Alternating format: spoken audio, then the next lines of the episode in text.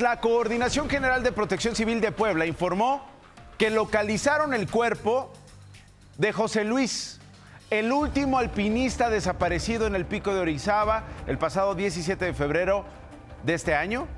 Él tenía 57 años, era originario de Guadalajara, Jalisco.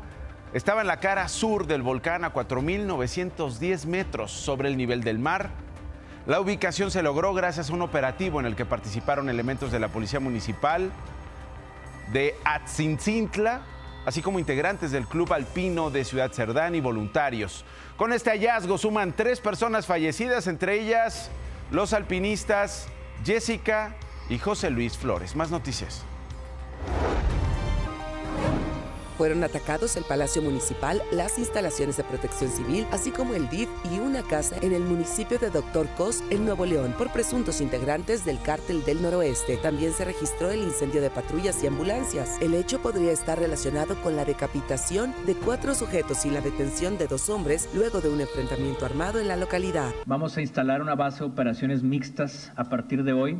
Vamos a incrementar el patrullaje aéreo y terrestre.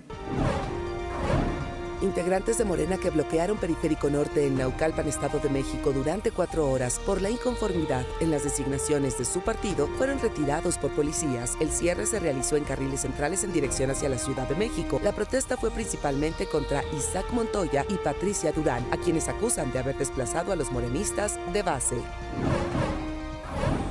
El presidente López Obrador encabezó un recorrido de supervisión del tren insurgente que conectará a Toluca, Estado de México, con la capital del país. Acompañado por la gobernadora mexiquense Delfina Gómez, el mandatario confirmó que el tren interurbano será inaugurado a finales de agosto.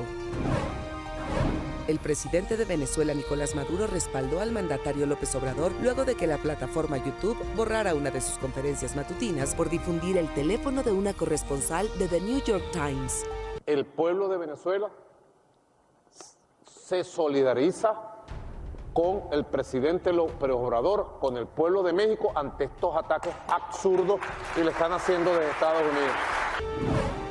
Las elecciones primarias realizadas en Michigan, Estados Unidos, Donald Trump se llevó más del 65% de los votos por el Partido Republicano. Su única rival, la ex gobernadora de Carolina del Sur, Nikki Haley, apenas superó el 30%. Con el resultado, Trump llegó a 165 delegados de los 215 necesarios para alcanzar su tercera nominación a la presidencia.